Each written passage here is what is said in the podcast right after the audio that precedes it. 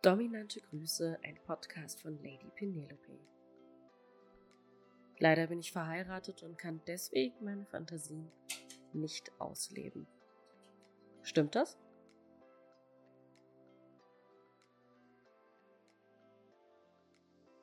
Dieses Argument bekomme ich natürlich öfter zu hören. Ja, zum Beispiel hier eine Bewerbung. Ich frage in dem Bewerberverfahren, was ist das größte Hindernis, das dich davon abhält, deine Fantasien auszuleben? Und da schreiben ganz viele Leute, bin leider verheiratet, leider habe ich eine Partnerin, leider bin ich verheiratet, verheiratet seit keine Ahnung wie lange und so weiter und so fort. Verheiratet zu sein ist offensichtlich so eine Sache, weswegen man sich nicht ausleben kann.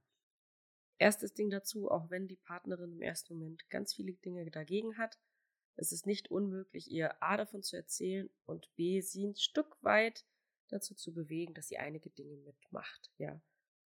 Selbst wenn du das nicht möchtest, gibt es eine Möglichkeit, dich auszuleben, ohne dass sie das A entdeckt und B es ihr schadet und C du ihr das erzählen musst. Und das ist die Online-Erziehung. Online-Erziehung ist gerade dafür perfekt, weil du musst nirgendwo hinfahren, du musst dich nicht auffällig machen, du brauchst nichts Besonderes, du kannst das absolut im Verborgenen ausleben. Und in meinem Fall ist es so, dass niemand etwas davon erfahren wird, weil ich unter der sexualtherapeutischen Schweigepflicht stehe. Was bedeutet, dass ich niemandem davon erzählen darf, dass du bei mir bist, dass ich dich kenne, noch sonst etwas. Das gilt sowohl für mich als auch für mein ganzes Team. Das heißt, wenn du zu mir kommst in der Online-Erziehung, ist das überhaupt gar kein Grund, das nicht auszuleben. Anders als der in der Realerziehung, wenn du zum Beispiel mit iCloud verbunden bist, mit deiner Partnerin, habe ich schon öfter im Studio erlebt, dann weiß sie das halt, wo du hinfährst, wo du warst. Vielleicht hat dich auch irgendjemand gesehen und so weiter. Natürlich kannst du auch in der Online-Erziehung erwischt werden, aber es ist weitaus weniger wahrscheinlich. Also ich habe das bei über 3000 Sklaven, ich glaube, zweimal erlebt und in diesen beiden Fällen konnte ich das Schlimmste abwägen, indem ich mit beiden Seiten einfach mal gesprochen habe. Ich möchte hier nicht dazu aufrufen, dass du fremd gehst, ja? Für mich ist A, Online-Erziehung kein Fremdgehen, weil wir uns nicht sehen, weil wir uns nicht berühren und so weiter und so fort. B, ist es mir ein Anliegen, dass die Sklaven ihrer Partnerin davon erzählen. Weil ich finde, dieses Versteckspiel ist schlimmer als alles andere, weil die Fantasien an sich sind nichts Schlimmes. Vielleicht ist deine Frau im ersten Moment geschockt, ja. Okay.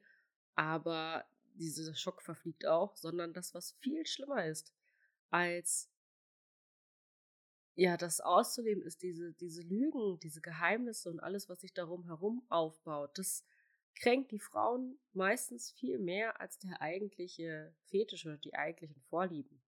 Das ist meistens so, und du sagst dir das, sie ist verwirrt, vielleicht auch, ja, sagt sie auch, du bist pervers oder weiß ich nicht was, aber wenn ihr euch liebt, dann wird sie darüber hinwegkommen. Es gibt viele Episoden meines Podcasts, wo genau dieses Thema erklärt wird. Nehmen wir das Interview mit Chris, nehmen wir das Interview mit Lutz, nehmen wir das mit GPO.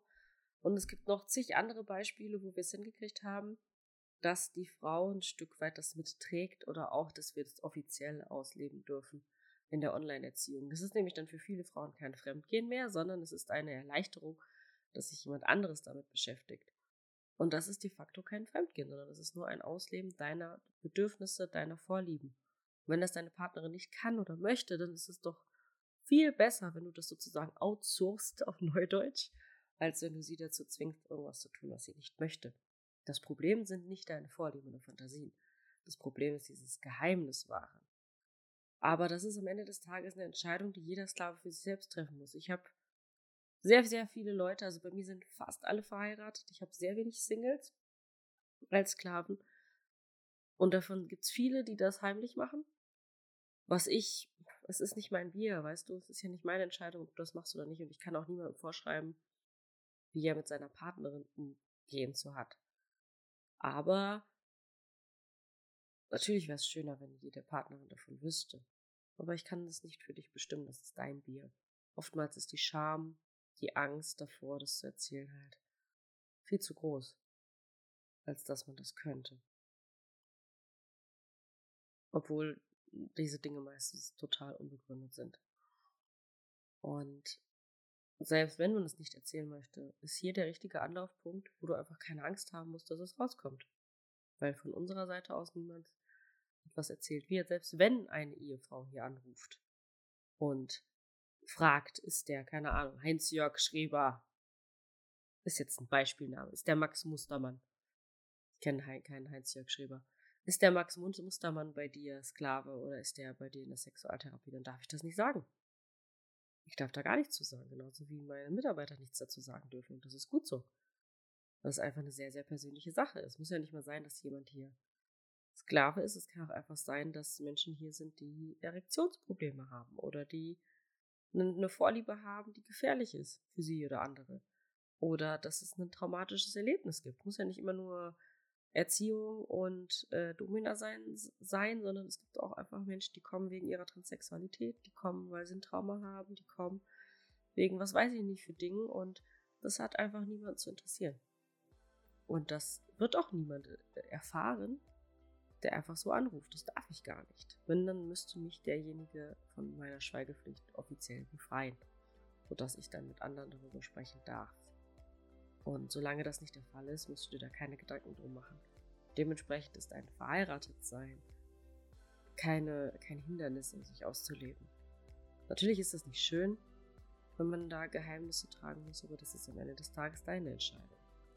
Und nicht meine. Du kannst da wählen. Möchte ich das erzählen, möchte ich es nicht erzählen? Möchte ich vielleicht erstmal, das ist der Weg, den viele gehen, möchte ich erstmal mich selbst finden, herausfinden, was ich mir wünsche und dann meine Partnerin mit einbeziehen das ist das, was extrem viele Leute machen, was auch gut funktioniert, dass man das sozusagen langsam aufbaut. In diesem Sinne, wenn du dabei meine Unterstützung möchtest, dann bewirb dich gerne unter www.lady-penelope.com und dann sprechen wir in einem gemeinsamen Gespräch darüber, wie wir das auch für dich möglich machen können.